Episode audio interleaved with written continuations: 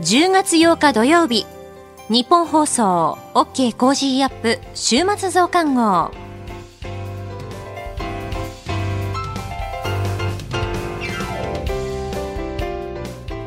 ニッポン放送アナウンサーの新行市佳です。OK Cozy up 週末増刊号。今週の放送でセレクトした聞きどころ今後のニュースの予定を紹介していくプログラムです。番組の後半は Cozy up コメンテーターがゲストと対談するコーナー。今月はジャーナリストの須田慎一郎さんと麗澤大学准教授で歴史学者のジェイソン・モーガンさんです。さらに株式市場の今週のトピックと今後の見通しについてトレーダーで株ブロガーのひなさんに伺います。今週もお付き合いください。さあそれでは今週取り上げたニュース振り返っていきましょう。ロシアのプーチン大統領がウクライナ4州の併合条約だとする文書に署名。ウクライナのキーウの日本大使館再開。北朝鮮ミサイルで J アラート発信。岸田総理大臣が所信表明演説。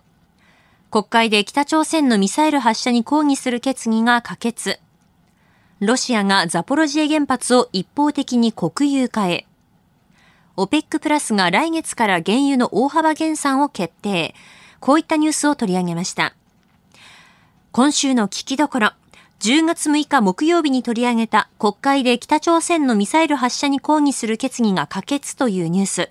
軍事ジャーナリストの黒井文太郎さんになぜこの時期に北朝鮮がミサイルを矢継ぎ早に撃つのか詳しく解説していただきました。それでは今週のプレイバック。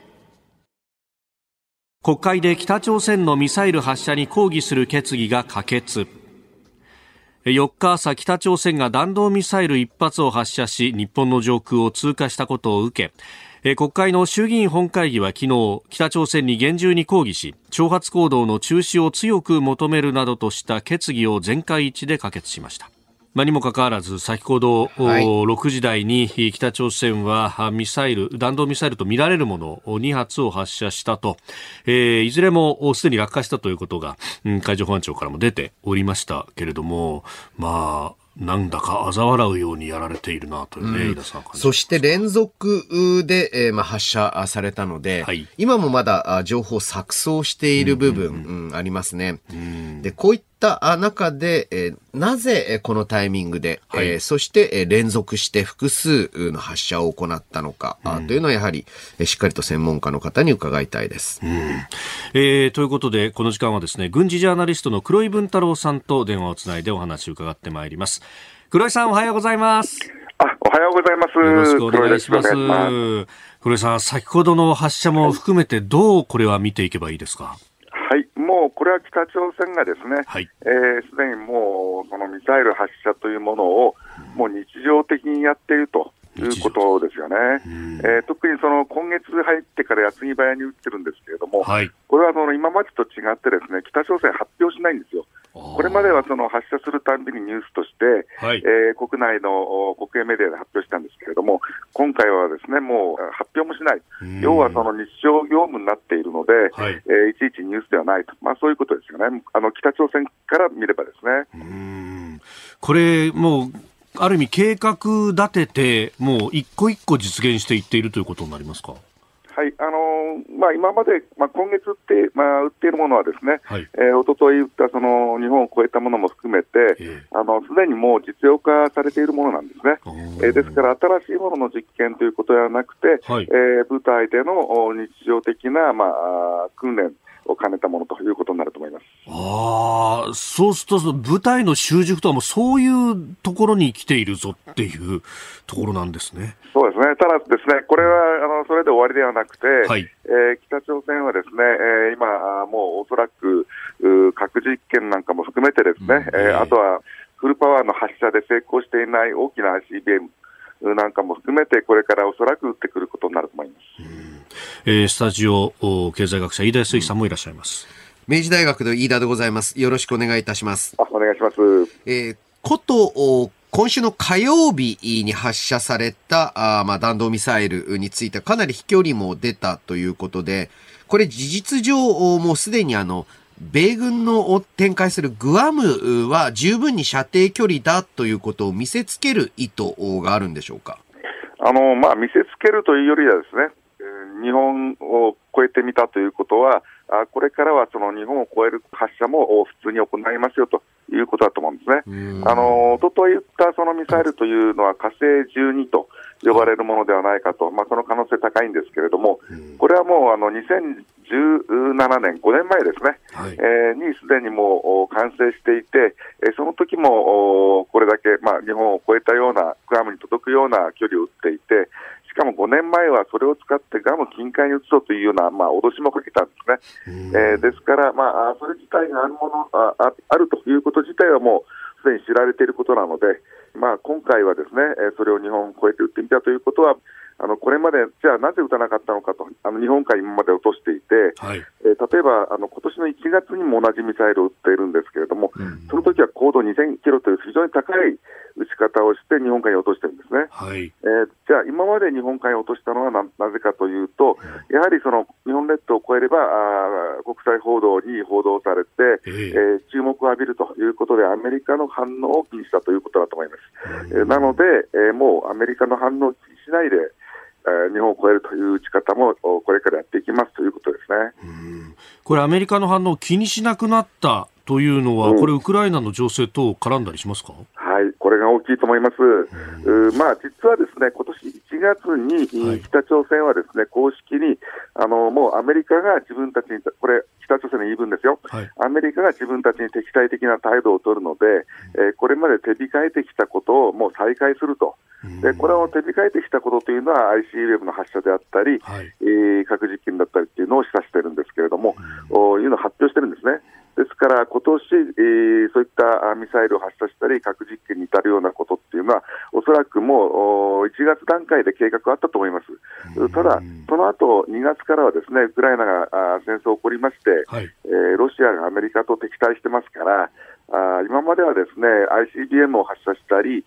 核実験をしたりすると、ですね、まあ、国連安保理で制裁決議が出て、ですね、でこれ、ロシアも中国も賛成してたんですよ、国連安保理違反ですから。はい、あところがあの、今やっても、ですね、えロシアと中国が拒否権で、えー、国連安保理の決議潰しますんで、うん、北朝鮮としてはもう、あの北朝鮮側からすれば、はい、本当にチャンス到来、今のうちにやっとこうということだと思います。うん。これ、黒井さん、その文脈でいくと、核実験についてっていうのも、うん、もう近々やってももうおかしくないぐらいのはい。あの北朝鮮にとっては今、核実験がある本当のチャンスですよね。えー、なので、今やってもですねロシアや中国はあアメリカがあ北朝鮮を追い詰めるのが悪いんだっていう言い方をして、もうすでにそういう言い方、ミサイルに対して言い始めてるんですね。ですからその流れで北朝鮮としては今、フリーハンドに近い状況ということになっています。でまさにこれ、北朝鮮側にとっては、かなり経済的な負担も大きい状況ですが、うんはい、そこまでの、まあ、費用をかけて、コストをかけても、今、あこういった C 行動なのか、または部隊の習熟度を上げるためなのか、えー、このタイミングで、えー、まあ、そのミサイルを発射する、短期的にはまあ米韓の合同軍事演習ということになるのかもしれませんが、えー、なぜここに来て、えー、このミサイル防衛、ミサイル攻撃の能力を誇示するようになってきたんでしょう？うん、あまあ、誇示すると言いますかね、えー、今、先ほど申しましたように、えー、核やミサイルのいろんなことをやれるチャンスなんですね。えー、そうなるとですね、えー、まあ、最終的には核実験をやりたいと思ってると思います。うもう核実験も5年間やってないですから、うん、あ相当技術が上がって、小型化の新たなものもできてると思うんですね。でできたものに関しては実験して、えー、作動させるってこと必要ですから、核実験をやりたい。ただ核実験をおそらく後に持ってきて、今までのパターンもそうなんですけれども、はい、先にその他にやりたいあの実験がミサイルいろいろありますんで、そちらをバンバンやっていきながら、あじゃあ最後に、まあ、最後でもないんですけども、核をやって ICBM という流れ、これが今までのパターンですよね。なので、え今回もただあの、こういったその米韓の演習があるからやってるっていうことだけではなくて、ですね、はい、えこれはまあ口実はするかもしれないんですけれども、一番大事なのは北朝鮮にとっては、そういった実験をどんどんやっていって、うん、核戦力を強化する、実はその去年の1月に、キム・ジョンウン本人がですねその、はい5カ年計画といいまして、軍軍備をこれだけ上げていくんだっていうのを具体的に発表してるんですね。それなんか見ると、本当に野心的なその核とミサイルの能力を、もう核強国と言っていいレベルに上げていくというのも発表してますんで、はい、それにのっとって粛々と実験をしているということだと思います。他方、あの黒井さん、せっかくの機会なので、全く別のこともお聞きしたいんですが、はい、ウクライナの情勢についてなんですけど、こっちは核ちらつかせてるけど、ロシア、どんどん押されてますよね。はい、この辺どう見たらいいですか？はい。そうですね、ですからロシアはですねその地上部隊の戦いでも劣勢にあって、ですねこれ止められない状況なんですね、で動員本国で動員かけましたけれども、それは、あの人を増やしただけでもなかなかあ、まあ、守りきれていない。というところで核をちらつかせているんですが、まあ、要は他に打つ手がないという状況ですね、ロシア側からすれば。ただ、まあ、本当に核を使ってしまえば大問題となって、ロシアにとっても大きなリスクですから、はい、まだあそこまで、まあ、切羽詰まってはいないんですけれども、おまあ、ロシアとしてはこれから、まあ、別勢にあって、しかも動員された兵士がこれからどんどん死傷者が増えると思います。はい、そうなってくると、まあ、ロシア、プーチン大統領どう考えるかというのは誰にも予測できないという状況になっていくと思います。これ、北朝鮮から見ると、脅しも含めて核ってどのぐらい使えるんだっていうのが、まざまざと目の前で見せられてるわけですよね。あのまあ、言いますかね、あのこれ、急に始まったわけではなくて、ええ北朝鮮はその核戦力がないと脅しができないということは、ですねもうあのキム・イルソンの時代から分かってるわけですね。はい、えー、ですからもう、今始まったわけではなくて、北朝鮮は自分たちのサバイバルのためにそういったことをやっていくっていうのは、もう何十年も前からあやってることですね。なるほどこの後はこれからの1週間のニュースの予定と来週のコメンテーターをお伝えします。後半は番組コメンテーターの対談コーナーです。どうぞ最後までお楽しみください。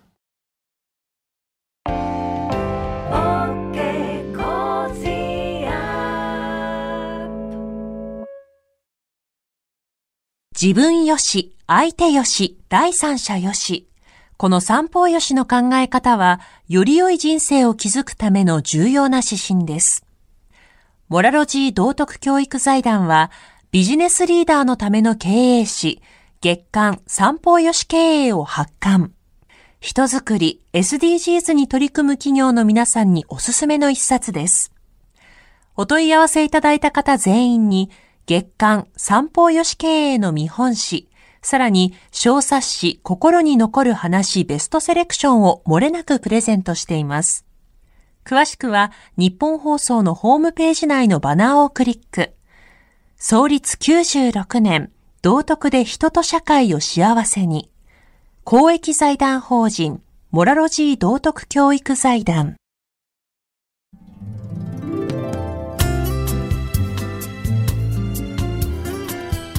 OK Cozy up 週末増刊号。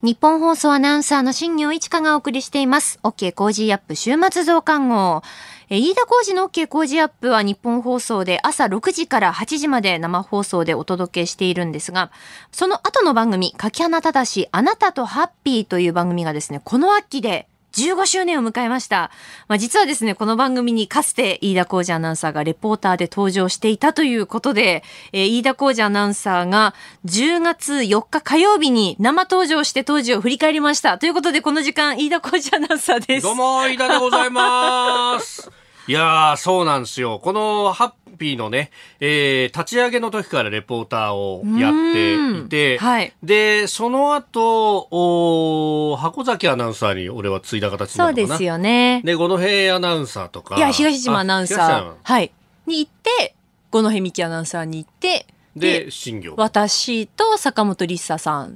だったと思います。多分そうだと思いますよ。確かそうだよね。うんうんうん、そうそうそうそうそう。ということで、まあ15年ってね、長えなって話なんだけど。本当ですよね。そうそう。で、えー、当時私は中継レポーターで、実はいろいろ企画が変わってたんですけれども、まあ、やっぱり印象に残ってるのは、オレンジの格好をさせられてですね、全身オレンジ色の服を着て、はいえー、沿線各駅巡りと一つの路線を決めてその駅一駅一駅駅前から中継するよと。だからみんな集まってねっていうね、うん、えー、えー、企画をやっておりましたよ。すごいですよね。全身オレンジって。いや毒々しいよでさしかも結構ね写真をこう残してくださってるリスナーの方がいっぱいいて、いいね、そう、ハッピーの番組宛てのツイッターとかね、はい、に上げてくれたりとか、そう、だからその後ね、ちょっとあの、プロデューサーと話すのが、いや、これ、あの、写真あったら送ってとか、企画したら、ひょっとしたら面白かったかもね、なんて、ね、確かに。いやよくそんなオレンジ色のおっさんの写真をですね、手元に残しといたなっていう。いっぱいいるな、みたいなね。確かにね、あの当時結構写真をこう撮って、まあちょうどガラケー全盛の時代ですけど、カメラ付き携帯がいろいろまだあの出たてぐらいの時だった。はいはい。一緒に撮ってなんつって、で、それをこう紙に焼いてくれたりなんかした人も結構いてね。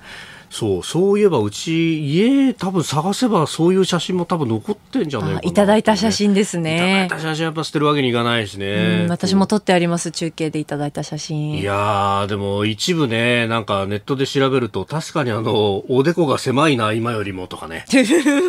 いろいろ思うところがあるわけですよ。だから今から,、うん、だから15年前ってことですよね要は。15年前。あ15年前からそうオレンジの格好したのはね12、3年前ぐらいからだったと思うけど。レポーター自体は何年ぐらいやってたんでしたっけ？レポーター5年3ヶ月かな。2007年から始まって2011年末までやってたから。そうね。いや本当駆け出しの頃ですよ。よく使ってくださったなというね。ねいろいろありましたからそ。そして今回もオレンジマンリバイバルということで、ハッピーではまた、またオレンジの格好をして登場して。そう。いやあれもさ、だからうちにはもうなかったので。さすがになかったですね。そしたら、プロデューサーが、えー、いいな、これ用意したから来てこいよとか言って、何買ってんすかみたいな。いやで、あの当時は、はい、あれ、もともとその、こう、保育園に行って中継をして、で、絵の具で泥んこ教育してるんですっていうところで、はい、私はそれをね、横からレポートするだけだと思って行ったら、お前もやれって言われて、いや、着替えないんすけど、みたいな話で、で、絵の具で泥んこ中継をしてですね、で、その後、お中継が終わった後に、いや、着替えないんでこれどうしようと思ってたら、買ってきたからよって言って、その、ディレクターが、近所の、あの、今は、あの、結構ね、えー、高級路線の、でも当時は、あの、かなりね、お安めの服をいっぱい売ってるよっていう、えー、某ですね、インクロ。あ、ね某あの、フリースと、あの当時安いフリースとかをこう、で売ってた某ユニクロがね、え ー、そこでこう、半袖短パンで、えー、それこそあの、1999円とか下手すると999円ぐらいでこう、はいはいビニール袋の中に入ってさ、売ってたあるじゃない？はいはいはい、あれ買ってきてさ、なんすかこれっつって。えしょうがない。それ着るしかさ、他に服がないから。それ着て帰ったり、会社に。で、帰ったら、あの、当時のチーフディレクターが、飯田君、それいいね。明日からそれ着て中継行こうとか言って。えーお何言ってんだこのおっさんみたいな話だったんだけど。そんなとこにルーツがあったんですね。そうだよ。思いつきなんだよ完全に。本当ですね。着替えたまたま着替えたらそれがいいじゃんってことになっちゃったとそうそうそうそうそう。もう誰も真剣に考えてないっていうのがよくわかる。いやでもですよ。この系譜が、まあ、飯田さんがオレンジマンやって次箱崎みどりアナウンサーですよ、う。ん、箱崎アナウンサーもなんか緑色の服着てませんでしたか？なんか緑色のさあのダウンみたいな、ね、ダウンジャケットみたいのと。昔の中継の写真見ると。そうあと緑色の傘かなんか使ってね。もう一時期やってたけど、でも結局その色シリーズはそこでおしまいになったんだよね。そうみたいですね。うん、どういうことだよと。俺あれひどかったんだよ。しかもさ、これ毎日オレンジ着てかなきゃなんないじゃん。はい、で、手元にあるのはその最初はさ、半袖短パンだけだから、はいはい、とりあえずこれの洗い替えを買わなきゃなんない。洗い替えで、そ、それでね、夏の間それでいいけどさ、だんだんこう涼しくなってくると、これじゃ寒いなってことになるから、じゃああの、長ズボンと、それから上に着る長袖のオレンジとか、はいはい、あと、さらにその上に着る、はい、あの、オレンジのダウンジャケットみたいなやつとか、で、しかもそれがさ、ことごとく落ちねえんだよ、この会社。え、経費で落ちなかったんですか？落ちなかったよ、一切。なんでこんなものに経費つかなきゃいけないんだとか言って。え えー、みたいな。商売道具なのに一応。そうそうそうで、そんな愚痴を中継先で喋ってたらさ、はい、あの、既得なお母さんとかがさ、じゃあうちにこれあったら着てみなさいとか言って。えー持ってきてくれてさ。あらで、あとそう、あの、靴だけが違うとかね、あって、で、靴はさすがにオレンジ色なかなかないんですよとか言ったら、そう、あの、そのね、15年周年のハッピーの時にもメールくださったんだけど、某スポーツメーカーで靴のデザインやってらっしゃる人がいて、えー、で、いろんなね、色のサンプルを作るんだと。で、そのサンプルの中に、えー、オレンジ色があるから、これあなたにあげますって言って持ってきてくれたりとかして、えーいや、ありがたかったね。バリエーション豊かなオレンジグッズに囲まれて。いや、そうだよ。ね、でさ、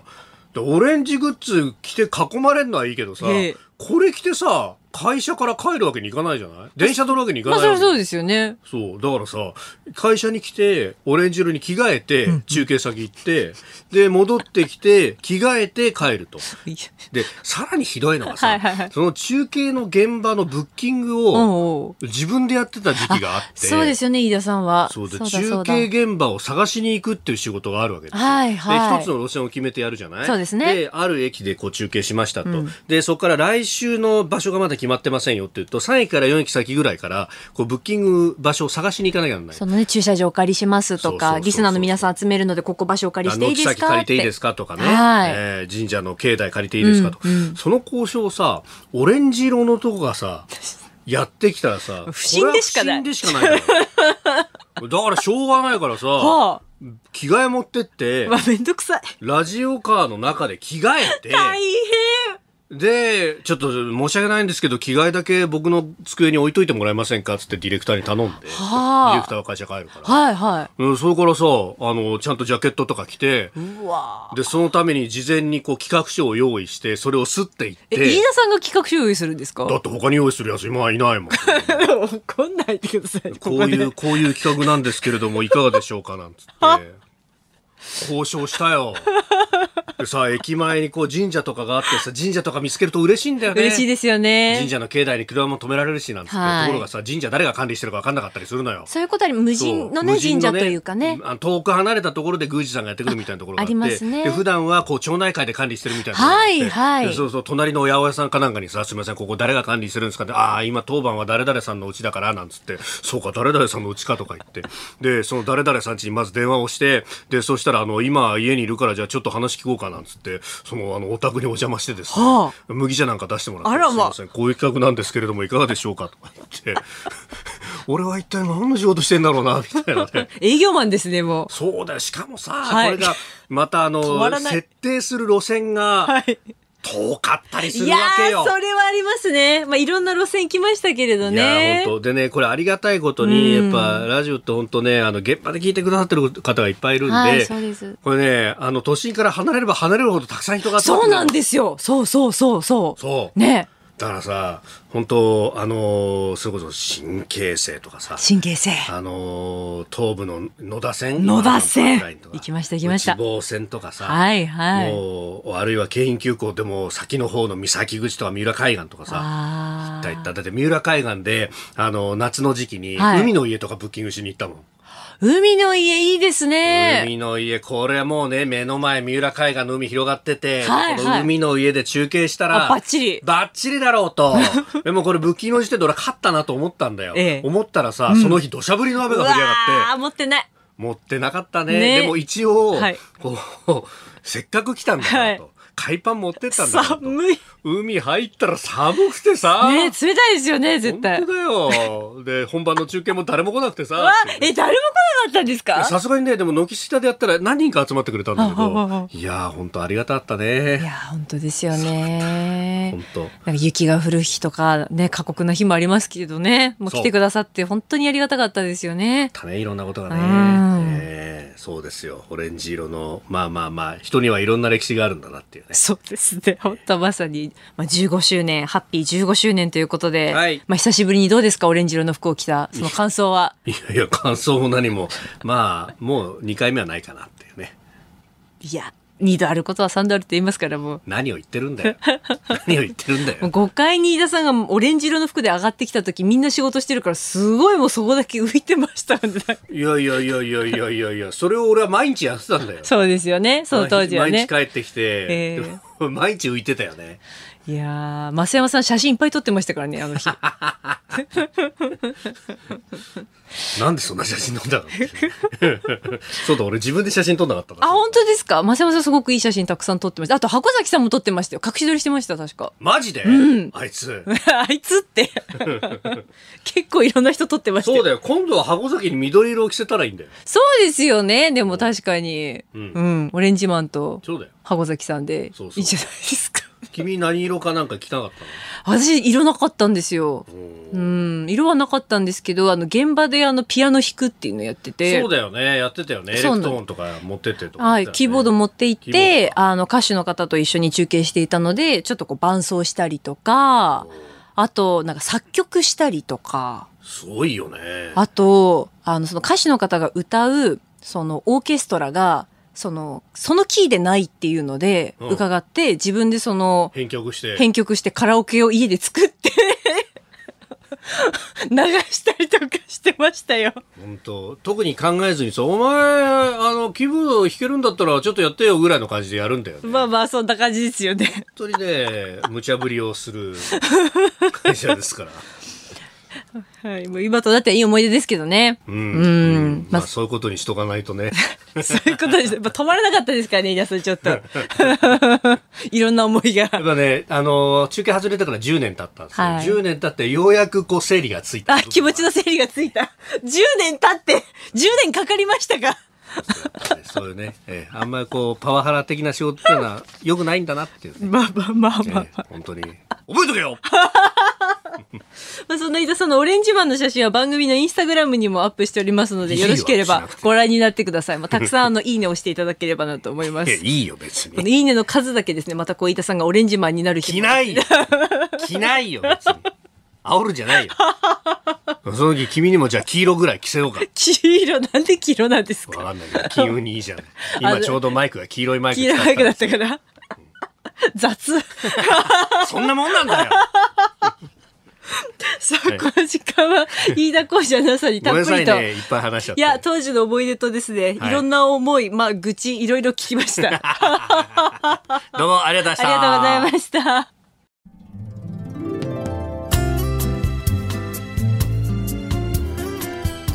OK Cozy up 週末増刊号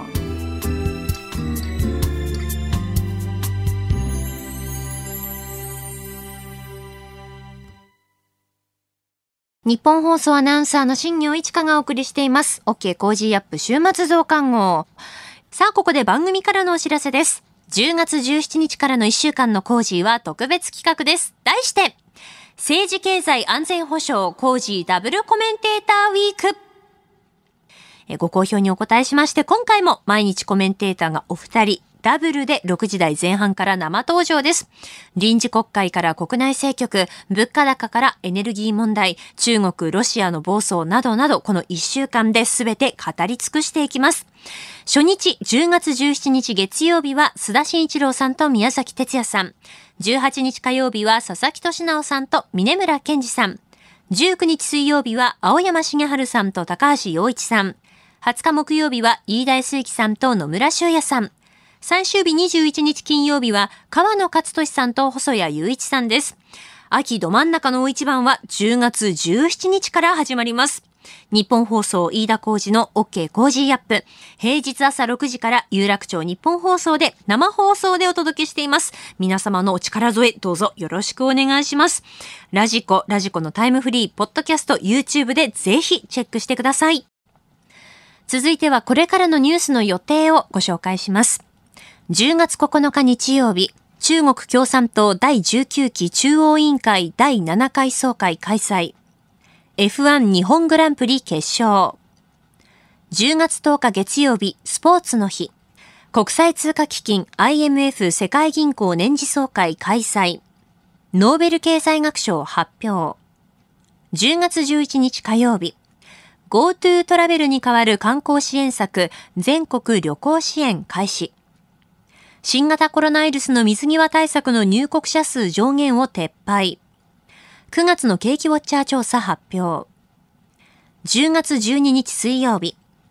アジア相互協力信頼情勢会議首脳会議開催。10月14日金曜日、定例閣議、小池知事定例会見。続いては来週のコメンテーターのラインナップです。10月10日月曜日、前日本銀行政策委員会審議員でエコノミストの片岡剛一さん。11日火曜日、ジャーナリストの長谷川幸宏さん。12日水曜日、数量政策学者の高橋洋一さん。13日木曜日、ジャーナリストの鈴木哲夫さん。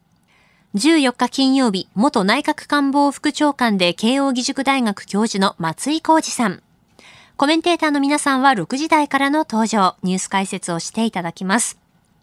この後は Cozy up コメンテーターがゲストと対談するコーナー。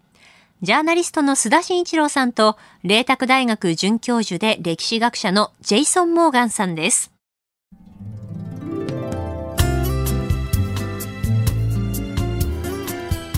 OK Cozy up 週末増刊号。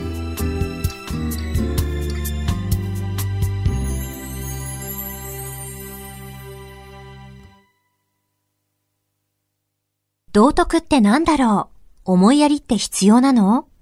その答えは道徳を考える月刊誌ニューモラルにあります。今や日本人の道徳力は世界からも大注目。さああなたも道徳を学びませんか？お問い合わせいただいた方全員に月刊ニューモラル、さらに小冊子心に残る話ベストセレクションを漏れなくプレゼントしています。月刊ニューモラルは創刊50年。日々の出来事をテーマに人間力が豊かになるエピソードが満載です。詳しくは日本放送ホームページ内のバナーをクリック。道徳で人と社会を幸せに。公益財団法人、モラロジー道徳教育財団。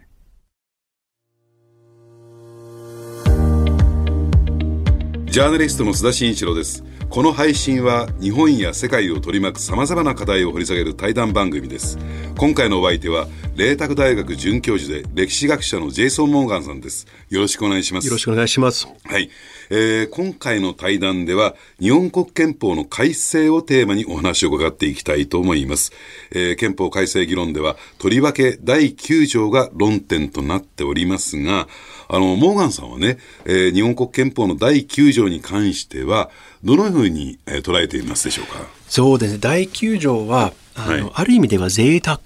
だと思っております。うん、贅沢ですか？はい。うん、贅沢です。まあ、うん、どこの国でも平和主義を、まあ、提唱している人はいますし、私も平和がいいと思っておりますし、まあ、戦争がしたいとか、好戦的な人間ではなくて、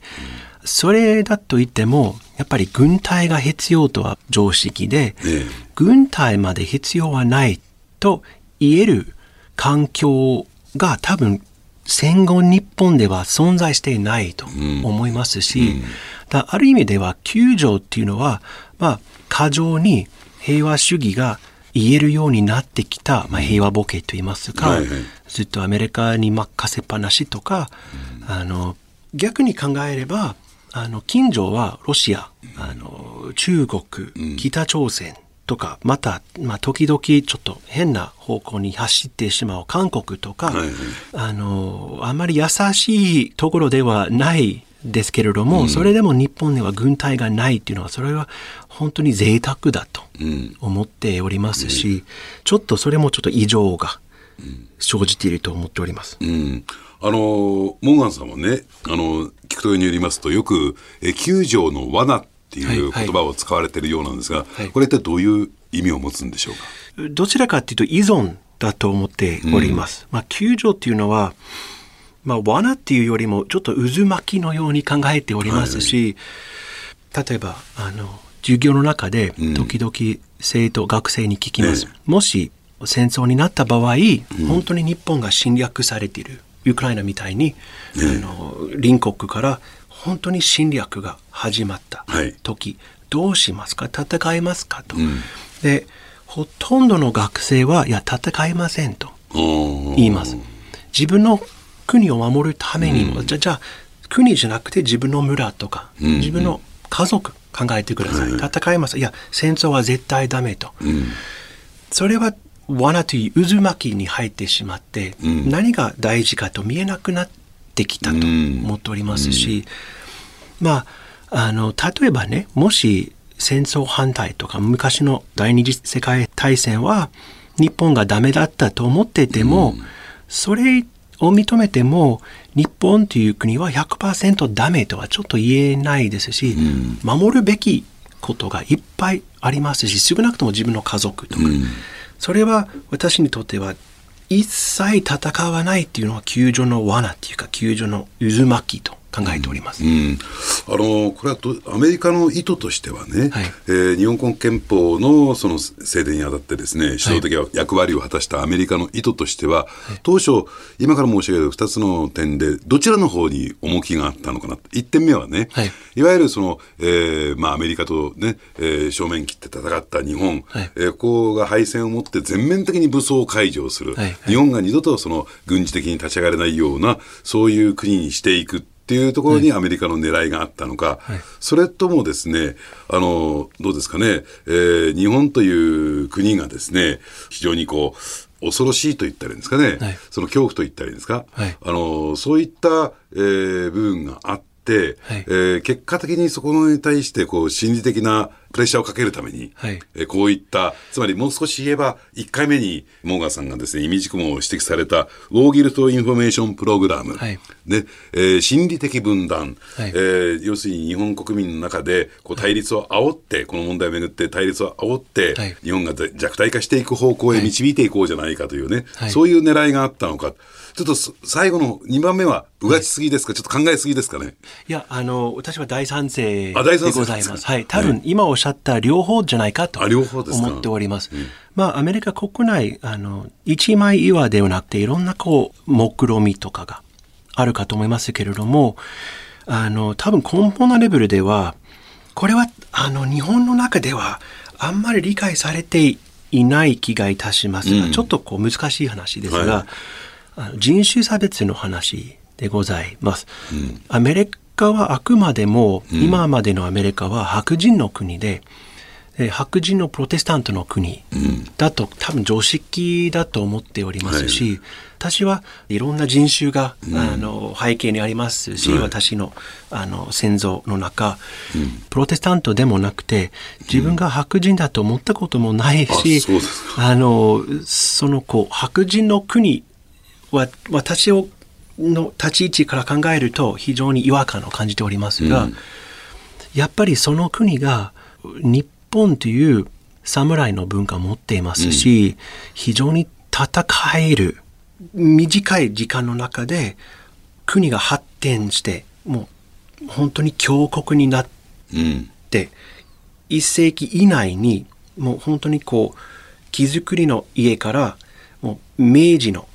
産業化を通って、うん、ものすごく強い国になって、はい、それを見て恐ろしかったと思います。うん、で多分人種差別とかあと特に感じられるのは浸透アレルギーが感じられます。はい、浸透アレルギーがものすごく強いし、あとあの非白人ということが多分嫌だったと思いますし、そういった国が日本と戦って、まあ、原爆投下をしては当然と。私は今そう思っております。人種差別というのはかなり動いていますし、で、ウォーギルトインフォメーションプログラムというのは、どちらかというと私は根本のレベルではそれは人種差別だと思います。何言ってるかというと、世界の中唯一軍隊を持ってはいけない民族は日本人です。日本人は軍隊を持ったらとんでもないことをすると多分思っていたと思いますし、で今日本国内の中でもそのような意見を耳にします。あの軍隊を持ったら再び、まあ、ファシスト化するとか、よくあの耳にしますけれども、残念ながらそのこうアメリカ政府が日本に対する持っている人種差別の意見がこの日本国民の中、心の中にもちょっとこう入ってきちゃった気が、劣等感というか、自虐史観に切り替えてなってしまったと思いますけれども。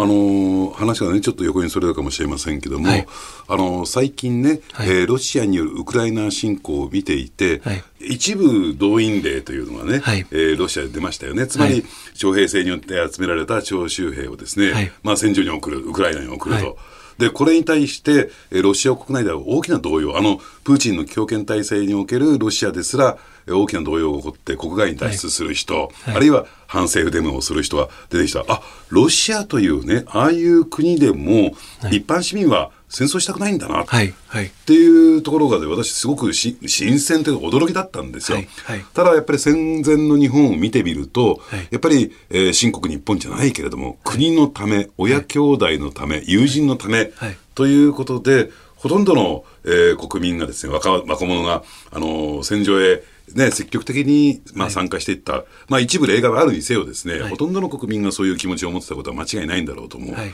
ただ、先ほどです驚いたのが、モーガンさんが授業で、はい、えー、戦争になった時に国を守るために戦争に行きますかって言ったら行きたくないっていう生徒さんが大部分だって話されましたよね。そうすると、どうなんでしょう？そのウォーギルトインフォメーションプログラムっていうのは大成功だったじゃないですか。大成功でした。残念ながら。はい、大成功です。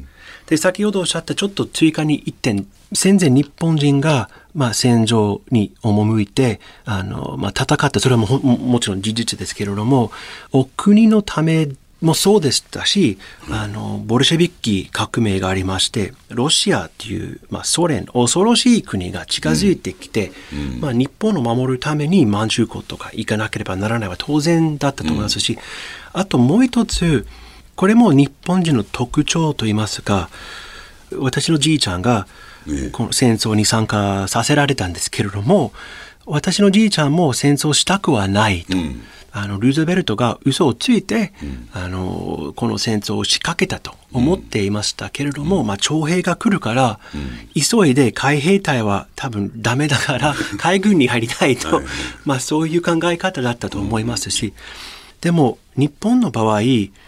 白人支配下からアジアを救うためにも、戦場に赴いた日本人が大勢いまして、それは高く評価したいと思います。日本のためだけではなくて、本当にアジア全体、まあいろんなこう複雑なことがあって、まあ挫折もあったし、純粋な動機としてアジアを救いたいと多分それ言えないと思いますけれども、それがまあ大きな一部としてそれはすごいと思っております。他の国の解放のため命を懸けて、それは日本だけじゃないですか。まあ、今日の対談でね、はい、あのいろいろと新しい気づきというかですね私発見があったんですけれどもあのこの9条憲法9条なぜアメリカが、えー、これをですね、えー、日本国憲法に盛り込んできたのか。一つはもちろんね、はい、その戦争をさせない国、はい、えー、二度とアメリカに歯向かない国を作るためという実利的な部分も一つあったんだけどももう一つはやっぱりこれをめぐっておそらく将来的に国論は二分されていくだろうと改正すべきだと考える人、やはりこれを守らなきゃならないない人っていうことして、国内でこの対立構造を作っていく、対立構造の仕掛けを、システムを埋め込んだ。そういう意図もあったんだっていうのを今日ちょっと今日、えー、モンガンさんと話をしてて気づいたんですけどね。はい、はいえー、多分その通りかと思います。はい。うん。いや、あの、今日はありがとうございました。あの、今月は、麗澤大学准教授で歴史学者のジェイソン・モンガンさんにお話を伺っています。次回もぜひよろしくお願いします。いろいろ伺っていきたいと思います。よろしくお願いします。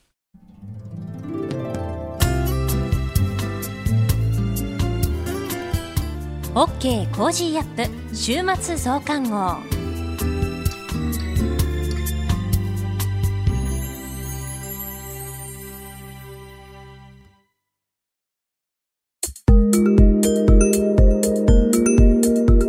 OK Cozy up 週末増刊号。